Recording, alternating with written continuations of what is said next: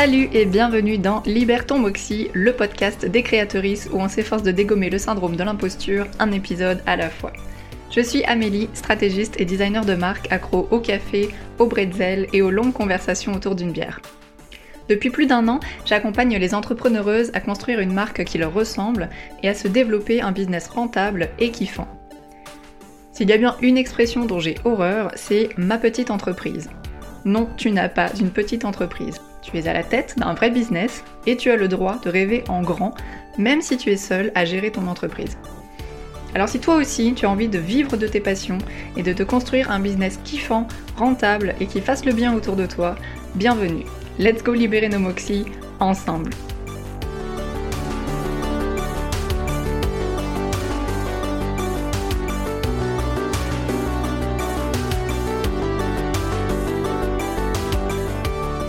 Aujourd'hui, on va parler des 5 étapes clés pour lancer un business créatif à succès. Alors déjà, avant de commencer, j'aimerais faire un petit disclaimer. Il y a autant de façons de lancer et d'entreprendre qu'il y a d'entrepreneureuses. Donc vraiment le but de cet épisode, c'est pas de te filer une méthode secrète infaillible et gravée dans le marbre, c'est simplement de te donner un plan d'attaque euh, créé en me basant sur ma propre expérience, sur ce qui a fonctionné pour moi et pour beaucoup d'autres autour de moi, mais aussi bah, sur des techniques marketing solides euh, dont les preuves ne sont plus à faire. C'est un petit peu euh, l'épisode de podcast en fait sur lequel j'aurais aimé tomber quand je faisais mes recherches et que j'étais en mode euh, noyé sous les informations et je sais pas trop par quel bout prendre le truc entre me déclarer à l'URSSAF et faire mon portfolio et trouver mes premiers clients, voilà. Si c'est ton cas en ce moment, eh bien cet épisode t'est dédié et j'espère qu'il va te donner une trame solide pour y voir un petit peu plus clair. Donc voilà, je t'invite à prendre ce qui te convient, à jeter ce qui ne te convient pas, mais surtout, surtout, je t'invite à te faire ton propre chemin et à tester. Je suis vraiment d'avis euh, qu'il faut galérer un petit peu dans la boue avant de marcher en talon de 20 cm avec le swag de Beyoncé. Alors attention, je suis pas non plus en train de dire qu'il faut se tuer à la tâche et que tout se mérite. Euh, à force et sueur, etc. Non, pas du tout. c'est pas du tout mes valeurs. Mais ce que je veux dire, c'est plutôt qu'au début, ben, tes créations, tes offres, ta création de contenu, mais forcément au début, ça va pas être terrible. et c'est ok. En fait, c'est important d'accepter pleinement que ton chapitre 1 ne ressemble pas encore au chapitre 56 des personnes que tu suis et que tu admires. C'est normal. Et d'ailleurs, ça me fait penser à une citation euh, d'Ira Glass que j'aime beaucoup. Euh, Ira Glass, c'est un animateur radio états-unien, donc ça s'écrit euh, IRA pour ceux qui galèrent avec l'anglais, qui anime entre autres une émission qui s'appelle This American Life sur NPR. Et donc, une des citations les plus populaires s'adresse aux créatrices qui débutent justement. Et il leur dit en fait Personne ne dit ceci aux débutants et débutantes, et moi j'aurais aimé que quelqu'un me l'ait dit. Pour celles d'entre nous qui s'adonnent à des activités créatives, nous débutons parce que nous avons bon goût. Normalement. Au moins un peu.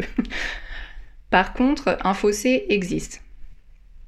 Pendant les premières années, vous faites des choses et c'est pas très bon. Ce sont des tentatives intéressantes, elles ont du potentiel, mais elles n'ont pas le niveau. Mais votre goût, cependant, cette chose qui vous a fait entrer dans le jeu, est toujours excellent. Et c'est justement ce goût qui fait que votre travail vous déçoit. Beaucoup de personnes ne dépassent pas cette phase, elles abandonnent. Et la plupart des gens que je connais qui font du travail créatif intéressant l'ont vécu pendant des années. C'est toujours la citation. Hein. nous savons que notre travail n'a pas ce petit quelque chose que nous souhaitons qu'il ait, et nous passons tous et toutes par là. Alors si vous débutez, et que vous êtes toujours dans cette phase, vous devez savoir que c'est normal et que la chose la plus importante que vous puissiez faire à ce stade, c'est de continuer et de produire beaucoup. Donnez-vous l'obligation de terminer une pièce par semaine, par exemple. C'est seulement en effectuant une grande quantité de travail que vous comblerez ce fossé et que votre travail sera aussi grand que vos ambitions. J'ai eu besoin de plus de temps que quiconque que je connais pour réussir ceci. Ça prend du temps, c'est tout à fait normal et vous devez persévérer. Fin de la citation. en gros, c'est vraiment semblable à l'adage forger pour devenir forgeron. Enfin voilà, au début, ça va pas être terrible. Mais si tu passes pas par cette phrase, t'arriveras jamais au point où tu vas vraiment kiffer ton travail et tes créations. Voilà, enfin personnellement c'est une citation et un point de vue qui m'a vachement aidé au début et qui m'a permis en fait bah, de persévérer mais aussi de déculpabiliser. Parce que c'est pas fun en fait quand tu essayes de faire un logo et que ça ressemble à tout sauf au logo que tu veux faire. Mais voilà, il faut s'entraîner. Et dans les milieux créatifs, en fait, on a souvent tendance à se comparer. Alors c'est humain, mais euh, bah souvent en fait on crée des choses visuelles. Donc c'est très facile. On a très facilement accès en fait au travail des autres. Et ça peut vite devenir paralysant quand tu vois que ce que toi tu fais a l'air genre d'une pomme flétrie en comparaison de ce que les autres personnes plus expérimentées font. Donc c'est vraiment crucial d'accepter que ça va prendre du temps et qu'au début, bah, tes illustrations, tes designs, tes sites web, bah, soit pas, ça va pas être terrible en fait, c'est correct. Mais ils auront le mérite d'exister et de constituer bah, la première étape de la vie que tu as choisie toi. Donc, morale de l'histoire, apprends à aimer et à chouchouter toutes les pommes flétries que tu vas créer. Mais sérieux, je pense que vraiment, quand je repense à la tronche de mes premières maquettes de site web ou de mes premiers logos, mais au secours quoi. C'était vraiment ni fait ni à faire, mais si j'avais pas commencé par là, bah, j'aurais pas pu itérer, j'aurais pas pu améliorer par la suite. Il faut vraiment bah, nécessairement commencer par un point A pour ensuite améliorer et arriver un jour euh, au point Z qui casse le game quoi. bon. Passons maintenant au nerf de la guerre. Euh, donc comment je fais pour lancer mon business créatif en partant de zéro et potentiellement avec zéro réseau? Alors si tu as un diplôme ou des expériences professionnelles dans le domaine de ton entreprise, bah tu pars déjà avec un petit peu d'avance, donc tant mieux pour toi, parce qu'il y a de fortes chances pour que tu aies déjà un petit réseau. Et oui, des anciens et anciennes camarades de cohorte ou des anciens professeurs constituent un réseau. Donc si c'est ton cas, bah, profites-en et n'hésite pas à aller solliciter ces personnes-là pour augmenter ta visibilité et te faire connaître. Juste en mode, bah voilà, maintenant je fais ça. Si jamais vous êtes intéressé ou que vous connaissez des personnes intéressées, bah renvoyez-les vers moi, please. Mais si comme moi, bah, quand tu te lances tu n'as quasiment aucun réseau dans ton domaine, voire même que tu débutes dans ta nouvelle voie professionnelle, donc que ce soit une reconversion ou bien que tu aies choisi de te former en autodidacte, c'était mon cas, eh bien rassure-toi, ça va être un chouïa plus difficile, mais c'est complètement faisable. donc on va voir ensemble cinq étapes clés qui ont pour but de clarifier ce que tu veux faire et comment te faire connaître, de voir toutes les étapes administratives à faire, en tout cas les principales, de booster un peu ta confiance en toi et ta légitimité. Coucou euh, dégommage du syndrome de l'imposture. Augmenter ta visibilité et décrocher tes premiers contrats. Encore une fois, cette méthode ne te conviendra peut-être pas à 100% et c'est certainement pas la méthode magique, mais c'est celle qui, moi, m'a permis bah, de me rassurer au début, de m'améliorer, de trouver mes premières missions et de maintenant gagner ma vie confortablement. Si c'est la première fois que tu consommes mon contenu et que tu ne me connais pas encore, bah sache que ça fait un an et demi que j'ai lancé mon entreprise en passant de designer UX en freelance à stratégiste et designer de marque. Et maintenant, euh, je développe aussi des offres de coaching pour les créatrices. Donc je suis un peu plus passée du côté entrepreneuse que freelance. Mais vraiment, bah, rien n'a été linéaire. J'ai bien galéré. je me suis posé mille questions, j'ai testé mille méthodes, avant bah, de trouver la formule qui, moi, me convient. Donc si là, en ce moment, tu galères un petit peu, lâche pas l'affaire, tu vas y arriver. La première étape euh, que je te conseille de faire, c'est de réfléchir justement à ce que tu veux faire et pourquoi. Alors ça paraît évident dit comme ça, hein, mais souvent en fait on passe beaucoup trop vite sur cette question et ça peut faire perdre beaucoup de temps par la suite. Donc je te suggère de prendre là tout de suite un petit carnet une feuille, ou bien ouvrir un document sur ton ordi si tu préfères, et réfléchir aux questions suivantes. Qu'est-ce qui compte le plus pour moi dans la vie, tant sur le plan personnel que professionnel Qu'est-ce qui compte le plus pour toi? Cette question, elle est importante en fait parce qu'elle permet de mettre le doigt sur les vraies choses. Pas sur ce qu'on t'a dit que tu devrais faire ou ce que la société ou ton éducation te dit que tu devrais faire. Vraiment, qu'est-ce qui compte le plus pour toi? Par exemple, moi j'avais envie d'être à mon compte pour pouvoir travailler de n'importe où et notamment bah, de pouvoir passer plusieurs mois par année au Québec et en France parce que j'ai des amis et de la famille des deux côtés. Donc la valeur première pour moi, c'était la liberté géographique et financière. Et c'est seulement ensuite que j'ai développé des raisons plus profondes et tout. Mais demande-toi vraiment pourquoi j'ai envie de lancer mon entreprise? Qu'est-ce que ça va m'apporter? Et à quoi j'aspire vraiment dans la vie? Qu'est-ce qui me fait vraiment kiffer quoi? Et pas juste sur le plan professionnel. Ça peut très bien être bah moi j'aime pouvoir avoir mes matins de libre et aller faire du sport parce que euh, j'adore le cyclisme ou la course à pied ou que sais-je, tu vois. Qu'est-ce qui te fait kiffer? Genre si t'avais deux heures de plus dans chaque journée, tu ferais quoi? La deuxième étape, ça va être de poser les bases et de connaître ton marché. Donc là, on rentre un petit peu dans le nerf de la guerre, mais c'est vraiment super important, surtout quand on débute. Perso, c'est quelque chose que j'ai quasiment pas fait quand je me suis lancée et ça m'a fait perdre un temps de dingue. Donc on va prendre l'exemple d'une personne qui se lance en design graphique. Mais ça peut très bien euh, s'adapter à de l'illustration, du copywriting, du développement web, de la broderie, bref. Euh, c'est vraiment des fondations stratégiques assez générales. Donc, prenons notre designer graphique. Disons qu'elle s'appelle Leila, qu'elle a 28 ans, et qu'après 6 ans à bosser dans la communication pour des startups, elle décide de se lancer à son compte en tant que graphiste freelance. La première chose à faire, en tout cas une des premières plus importantes, c'est de regarder un petit peu qu'est-ce qui se passe sur ton marché. Ok, donc Leila, elle va être graphiste, mais il ressemble à quoi le marché des graphistes actuellement? Les entrepreneureuses dans le domaine, sont où? Sur quels réseaux sociaux? Et elles offrent quel type de service et à quel prix? Donc peu importe le marché que tu choisis, pour te faire une place, ben, il va falloir connaître un petit peu à côté de qui tu souhaites te faire une place. Et je dis bien à côté et pas à la place d'eux. On aura toute l'occasion de reparler sur ce podcast de la notion de concurrence. Mais moi je considère que ta concurrence n'est pas de la concurrence, ce sont des, futurs amis à tout le moins. Mais bref, donc pour Leila, par exemple, ça va consister à aller sur Instagram, sur LinkedIn sur Facebook, peu importe, et de taper dans la barre de recherche bah, graphiste freelance, designer de marque, brand designer. Donc fais la même chose pour toi, ton domaine. Et là, le but, c'est pas d'aller se comparer, voir ce que les autres font, etc., avec euh, comment moi je peux faire mieux ou là là, moi je fais pas assez. C'est, mais c'est vraiment d'analyser et de connaître le marché, de voir comment les gens communiquent et de repérer un petit peu bah, ce qui fonctionne ou pas, et qui sont les personnes qui, entre gros guillemets, dominent le marché.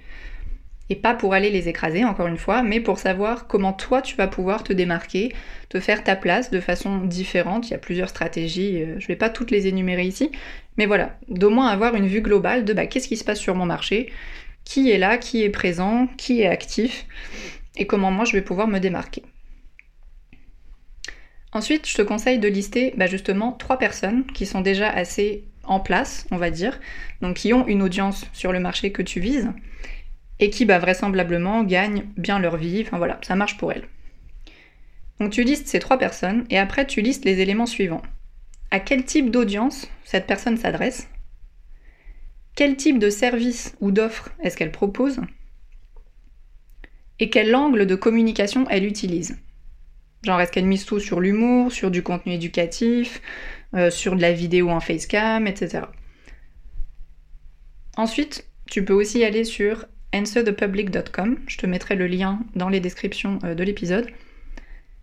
Donc c'est answer comme euh, répondre en anglais, thepublic.com. Et de taper en fait quelques mots-clés en rapport avec ton domaine pour voir quelles sont les requêtes Google les plus fréquentes. Et ça, ça va te permettre bah, de cerner un petit peu quels sont les besoins généraux du marché. Je crois qu'il y a deux ou trois requêtes gratuites par jour, il me semble, donc c'est déjà pas mal. Donc déjà, si tu fais ces deux étapes sérieusement, tu pars avec une carte de route assez claire du marché dans lequel tu t'engages. Et donc, soit dit en passant, c'est beaucoup plus que ce que moi j'avais au début. moi, j'ai fait mon site, je me suis mis sur Malte. On parlera de ce qu'est Malte si tu sais pas ce que c'est dans une, je crois, la cinquième étape de cet épisode. Euh, et, voilà, j'ai attendu que ça se passe. Donc euh, ne fais pas comme moi et suis les étapes que je suis en train de t'énumérer. Ok, maintenant on passe à la troisième étape donc, et pas des moindres, c'est donc définir ta clientèle idéale. Alors, petit disclaimer, avant qu'on s'engage euh, sur ce sujet ô combien discuté, sur Instagram et dans les milieux du marketing en général et du coaching business, tu risques de voir ce sujet manger à toutes les sauces. Donc tu vas sûrement lire qu'il faut absolument savoir ce que ta clientèle cible mange au petit déjeuner ou ce qu'elle a été voir au cinéma la semaine dernière. Alors perso, je trouve que cette façon d'aborder le sujet est hyper contre-productive et vraiment nébuleuse. Euh, moi, quand je me suis lancée, j'ai mis vraiment longtemps à comprendre à quoi ça pouvait bien servir de répondre à toutes ces questions. Genre, ça va me servir à quoi De savoir c'est quoi le dessert préféré de ma cliente idéale. Je, vais pas aller faire ses courses, quoi. Donc vraiment, c'était nébuleux. Et du coup, bah, je passais pas à l'action. Et même en fait, le fait de devoir créer un avatar euh, ou un persona, il y a ces deux termes qui reviennent souvent, de cliente idéale, bah, ça me paraissait fake et bizarre. Pourquoi j'irais créer une fausse personne? Enfin, tu vois, c'est bizarre.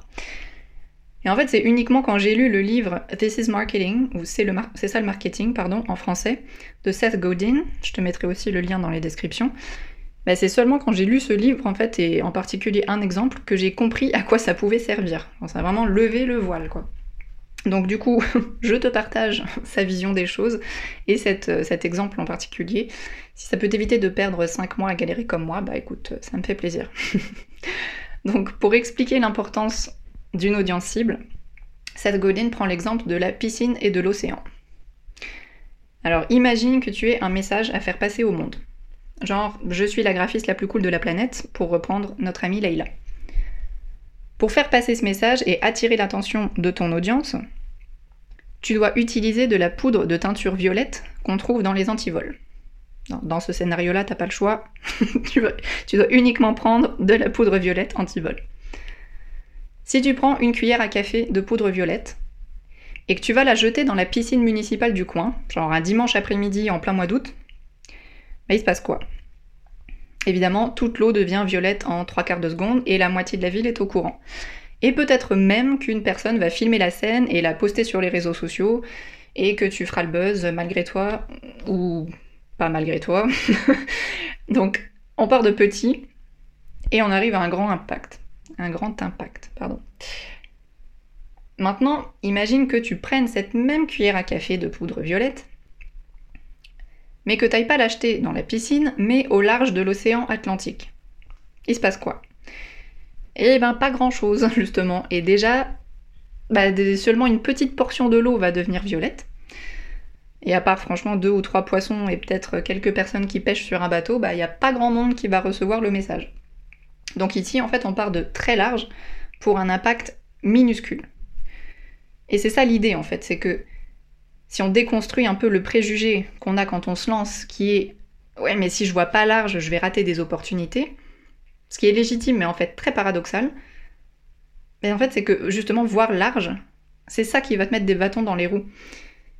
Donc tu vas te retrouver un peu bah, sur Instagram, dans un océan de graphistes et de designers graphistes, à essayer vainement bah, de parler à tout le monde et personne à la fois si c'est ce que tu fais pour le moment, ne culpabilise pas. C'est vraiment, c'est aussi ce que j'ai fait pendant longtemps, hein, et c'est ok de passer par là. Parce que c'est hyper dur en fait de déconstruire le ouais mais si je me niche, si euh, je cible qu'un tout petit secteur, bah, je, vais je vais rater plein d'opportunités. Ouais, sauf que là tu démarres et en fait t'en as pas d'opportunités. Donc le but c'est d'en avoir au moins une, ok? Une, puis deux, puis dix, puis vingt. Mais vraiment, c'est plus efficace de définir une audience cible plus petite et de proposer des choses uniquement pour ces personnes-là, parce que tu vas attirer leur attention beaucoup plus facilement. Et du coup, elles vont se passer le mot, etc. Et euh, je sais pas, ça peut être par exemple tes graphistes euh, pour des restaurants. Donc vraiment au niveau euh, le domaine alimentaire, de la bouffe et tout. Bah, il y a une personne qui est sur Instagram qui cherche graphiste, elle, elle est, je sais pas, gestionnaire d'un restaurant, elle tombe sur ton profil et dit Ah waouh, ça c'est pour moi alors qu'elle aura peut-être vu 5, 6 autres profils de graphistes généralistes qui ont l'air de parler à tout le monde et personne à la fois. Donc, ta mission, si tu l'acceptes, ça va être de définir quel type de personne tu veux aider et servir le plus. Une fois que tu as ça, tu auras tout le loisir après d'aller étudier de plus près quels sont les besoins de cette audience-là et de leur proposer du contenu et des services rien que pour elles. Après, si cette perspective, elle te semble trop floue et que tu as du mal à cibler un type de personne en particulier, bah, tu peux aussi te positionner non pas en fonction d'une cible euh, clientèle, mais d'un outil, par exemple, ou d'une approche. Donc ça peut être, euh, je sais pas, tu fais des sites internet spécifiquement sur euh, WordPress ou spécifiquement sur Webflow, ou tu es un ou une graphiste positionné en tant qu'écographiste. Donc tu fais du graphisme écologique, le, voilà, qui réduit l'impact le plus possible, ou du graphisme accessible et inclusif, etc. Enfin voilà, il y a plein de façons de choisir un angle précis, mais par pitié, choisis-en un. ne dis pas juste je suis graphiste ou je suis illustratrice. Bon, bref, t'as compris le topo. La quatrième étape, elle est un petit peu moins fun, mais elle est vraiment hyper importante aussi. Il s'agit de tout le côté administratif. Oui, je, oui. Crois-moi, je suis la première à détester tout ce qui est administratif, mais vraiment, je pense que pour s'épanouir en business, il faut vraiment, mais aussi être super carré sur le côté administratif. Premièrement, bah, ça va te protéger toi, euh, ton travail, tes clients-clientes, mais ça enlève aussi tellement de charges mentales. Donc la première chose à faire, bah, évidemment, ça va être de déclarer ton entreprise à l'URSSAF. Euh, pour avoir un numéro de SIRET et commencer à facturer tes missions. Donc ça, je te laisse regarder un petit peu comment ça se passe en fonction de ton domaine. Il y a plusieurs régimes d'entreprise qui peuvent te convenir euh, en fonction de ton métier, donc par exemple les artistes-auteurs ou juste bah, auto-entrepreneurs, etc. Donc en fonction de ton métier et de tes objectifs, tu pourras choisir le régime qui te convient le mieux. Il y a même pas, il y a certaines personnes qui préfèrent même passer tout de suite en société parce qu'elles savent que elles vont faire beaucoup de chiffres d'affaires euh, en très peu de temps. Voilà. Bon. Perso, j'ai commencé avec la micro-entreprise, je suis toujours en micro-entreprise et je trouve que pour commencer, c'est vraiment super pratique. En fait, les démarches sont hyper simples et puis ça te coûte rien. Donc c'est vraiment, c'est easy quoi. Ensuite, le compte bancaire. Alors tu vas peut-être lire qu'il est obligatoire d'avoir un compte bancaire professionnel. C'est faux. c'est faux. En entreprise individuelle, on n'a pas de capital social. Donc la loi ne nous impose pas de devoir créer un compte courant professionnel. Par contre, si tu dépasses 10 000 euros de chiffre d'affaires annuel pendant deux années consécutives, là, tu es dans l'obligation d'ouvrir un compte dédié. Donc c'est pas un compte courant chez une autre banque professionnelle, c'est vraiment un compte dédié, donc qui peut être à ta même banque que ton compte courant personnel, mais simplement un compte annexe ouvert auprès de ta banque. Sache juste que euh, c'est à double vérifier, mais il me semble que les banques se réservent le droit de refuser. Perso, euh, j'ai préféré ouvrir un compte professionnel chez une banque en ligne spécialisée pour les auto-entrepreneureuses. Euh, pour plusieurs raisons. Alors déjà, bah, ça faisait un petit coup de boost à l'ego. Genre, euh, j'ai un compte pro, je suis légitime, ça y est, il faut que j'assure maintenant. bah, on se motive comme on peut. Hein. Mais en fait, surtout, bah, c'est que en tant que personne pas trop douée avec la compta et l'administratif, et j'avais personne en fait autour de moi qui pouvait vraiment m'expliquer, bah, c'est hyper sécurisant de passer par des banques comme ça. Donc perso, je suis chez Shine, mais il y en a d'autres aussi très bien, hein, comme Conto, etc. Et en fait, bah, sur mon application bancaire, je peux gérer les devis, les factures, suivre ma compta et du coup bah, déclarer mes cotisations hyper facilement. Donc moi, ça m'a sauvé beaucoup de charge mentale, beaucoup de stress. Donc si t'es un peu dans le même cas de figure, je te conseille de passer par ça. C'est pas gratuit évidemment, c'est quelques euros par mois, mais franchement, ça peut les valoir énormément. Euh, en parlant de devis et de factures, on arrive à un autre point central et important qui est apprendre à encadrer tes futures missions et te protéger toi et tes clients-clientes. Quand on fait un métier créatif qui nous passionne, surtout, on peut avoir vraiment très vite fait de se dire non mais c'est bon j'adore faire ça, t'inquiète, je te le fais sans contrat, euh, on fait ça cool, pas de souci. Moi aussi j'ai fait ça au début. Mais par pitié, ne fais pas comme ça. ne fais pas comme moi. Euh, je vois encore trop souvent de créatrices en fait qui travaillent sans devis signé, sans contrat et surtout sans conditions générales de vente. Soit parce qu'elles ne savent simplement pas comment gérer tout ça, et c'est légitime, hein, on nous apprend pas ça à l'école. Soit parce qu'elles ont peur de faire fuir leurs clients-clientes avec de la paperasse. Moi c'était mon cas, franchement au début je me disais... Euh, ok, non, mais j'ai trop besoin de cette mission, enfin, je vais pas la saouler avec plus de paperasse, sinon euh, c'est sûr qu'elle part en courant. Donc, montrons-nous flexibles et modernes. Sauf que non, juste non.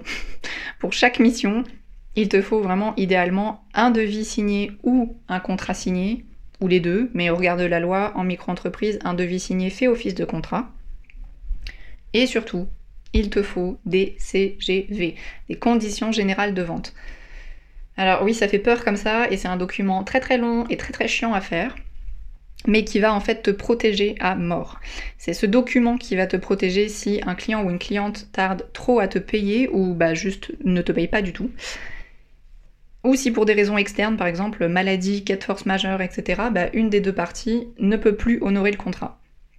Donc c'est vraiment lister toutes les clauses en cas de A, il se passe B, en cas, etc.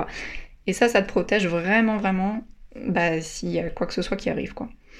Donc, des CGV, c'est compliqué, mais non, tu n'as pas besoin d'engager un avocat ou une avocate pour les faire.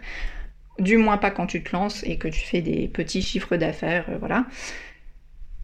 Par contre, le faire seul, bah évidemment, ça va te demander un peu de temps, parce qu'il ne s'agit pas d'aller copier-coller les CGV d'une autre personne qui les a mis sur son site, et il ne s'agit pas non plus bah, de mettre n'importe quoi. Il faut savoir ce qu'on écrit et pourquoi. Donc la technique euh, que je te conseille et que moi j'ai fait au début, bah, c'est d'aller demander gentiment à certaines personnes euh, dans ton domaine si elles peuvent te montrer un exemple de leur CGV ou au moins une partie, tu vois, pas nécessairement ce qu'il y a dedans, mais une trame. Et franchement, quand c'est fait de façon honnête euh, et bienveillante, il y a plein de freelances qui vont être heureux et heureuses de t'aider. Hein. Enfin, on sait tous et toutes à quel point c'est galère. Et puis ensuite, bah, une fois que tu as ça, ou même sans ça, bah, tu peux aller faire des recherches sur les droits d'auteur et les droits qui encadrent ton domaine. Et avec tout ça, tu vas trouver en ligne soit des modèles que tu peux personnaliser, adapter. Tu auras de quoi créer tes propres CGV en fonction de tes services. Toi-même, alors oui, ça va être chiant, mais on n'a pas tous les moyens d'engager un avocat ou une avocate au début. Et si vraiment bah, ça te bloque de faire tout ça tout seul au départ, ce qui est totalement légitime, hein, encore une fois, et eh bien dans ces cas-là, je te conseille de te rapprocher d'une couveuse d'entreprise ou d'un incubateur, ou même de la BGE, qui est un réseau euh, en fait spécial pour euh, d'aide à la création d'entreprises. Donc là, il y aura des personnes bah, qui vont pouvoir te conseiller, etc. Et puis, euh, puis si c'est pertinent en fait dans ton domaine et tes services, bah, tu peux aussi passer par une plateforme pour freelance comme Malte, dont je te parlais au tout début, ou Crème de la Crème, évite quand même Fiverr, bien que bon, il y a différentes opinions, mais en tout cas moi j'évite Fiverr. Mais du coup, bah, Malte et Crème de la Crème par exemple, elles encadrent les missions au niveau légal. Donc t'as vraiment rien à faire, tout est pris en charge. Donc pour commencer, franchement, c'est hyper pratique. Je crois que j'avais fait mes deux, trois premières missions sur Malte avant d'avoir une mission externe. Alors bien sûr, elles prennent des commissions, hein, il faut bien qu'elles se payent aussi, mais euh, au début, c'est vraiment euh, hyper pratique. Voilà. Et donc, euh, cinquième et dernière étape, montre ton travail le plus rapidement possible. Petit rappel, je, comme on disait au début, ce que tu vas créer, ça va probablement pas être terrible les premiers mois, mais on s'en fout. Franchement, on s'en fout. Il faut commencer en fait. Il faut commencer le plus rapidement possible.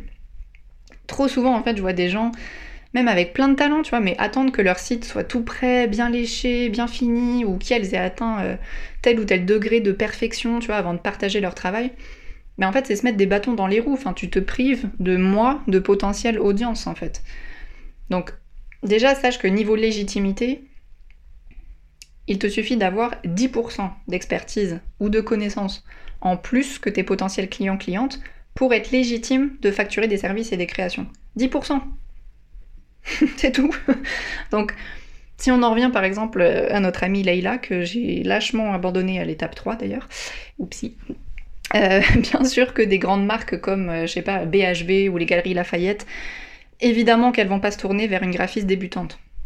Mais entre personne et BHV ou les galeries, bah, il y a une multitude de gens qui pourraient bénéficier de tes services et qui en seraient hyper satisfaits et satisfaites. Donc N'aie pas peur de partager ce que tu fais. Lance-toi.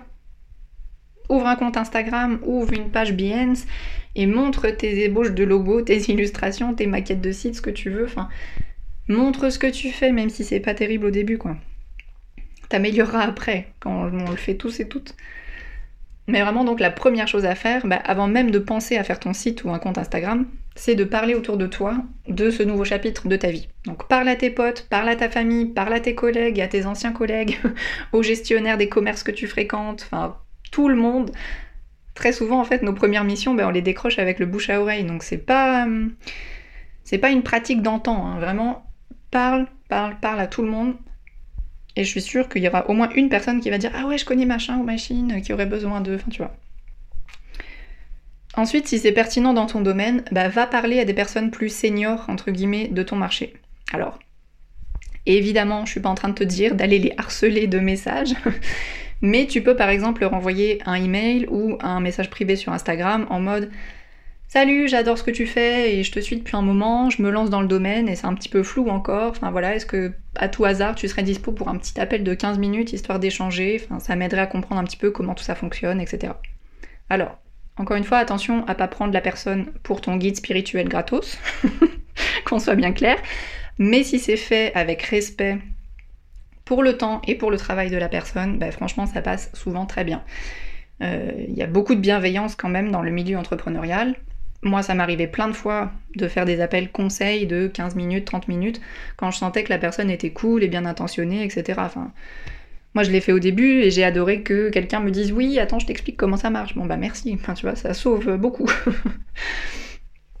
et ensuite, ben, comme je disais au début, montre ton travail. Vraiment. Moi, je me souviens qu'au début, mais j'angoissais en fait d'avoir quasiment rien à montrer sur mon portfolio. J'avais un vieux projet de site web que j'avais fait pendant ma maîtrise. Enfin, c'était ni fait ni à faire. Mais du coup, si c'est ton cas aussi, bah, écoute bien ça. si tu n'as pas encore de projet client, invente tes propres projets. Vraiment, les gens s'en fichent en fait pour la plupart de ce que ce projet sur ton portfolio soit pour des clients clientes ou qu'il soit fictif.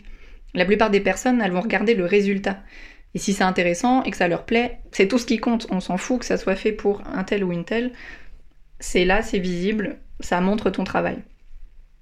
Donc, si, comme Leïla, tu débutes en graphisme, tu peux très bien montrer le processus de création de ton propre logo, par exemple, ou inventer des projets. Enfin, franchement, par exemple, si tu vises un travail avec des marques euh, dans le milieu de la culture, bah, tu peux très bien créer l'identité visuelle d'un musée ou d'un festival de musique c'est fictif, mais on s'en fout. Tu reproduis exactement les mêmes livrables que tu ferais pour un client. Tu montres ton processus.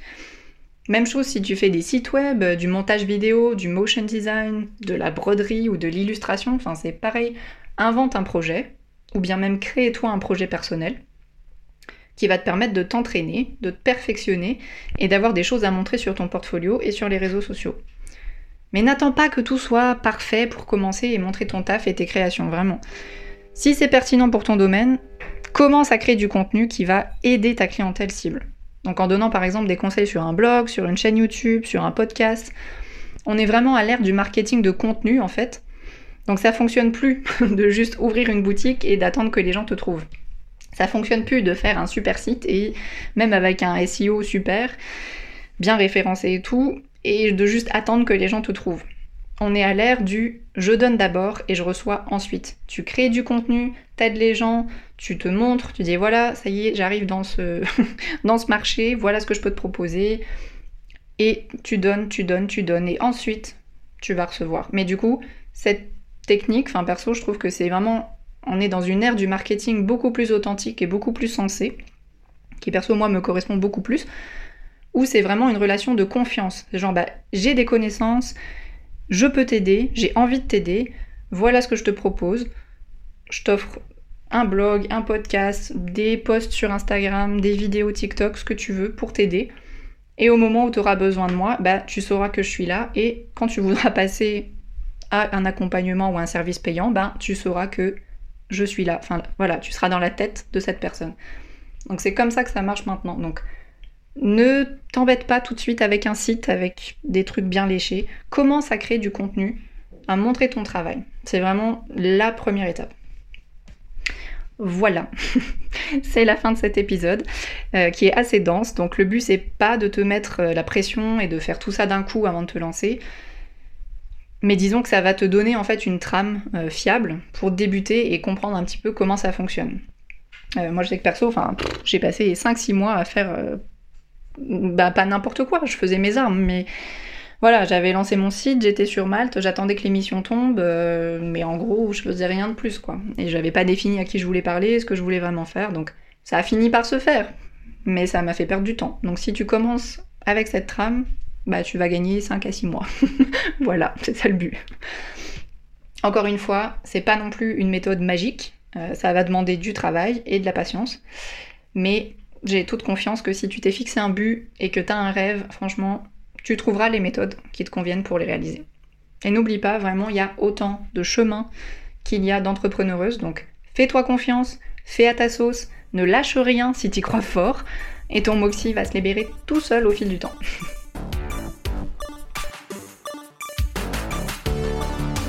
Si tu es arrivé jusqu'ici, c'est que le sujet devait t'intéresser un peu. Donc si ça t'a plu et que tu as trouvé ça utile, je t'invite à venir t'abonner au podcast sur ta plateforme préférée. Et tu peux aussi me laisser 5 étoiles et des commentaires si tu veux. Ça me fera vraiment chaud au cœur et puis bah, ça aidera ce baby podcast à tomber dans les oreilles de plein d'autres personnes.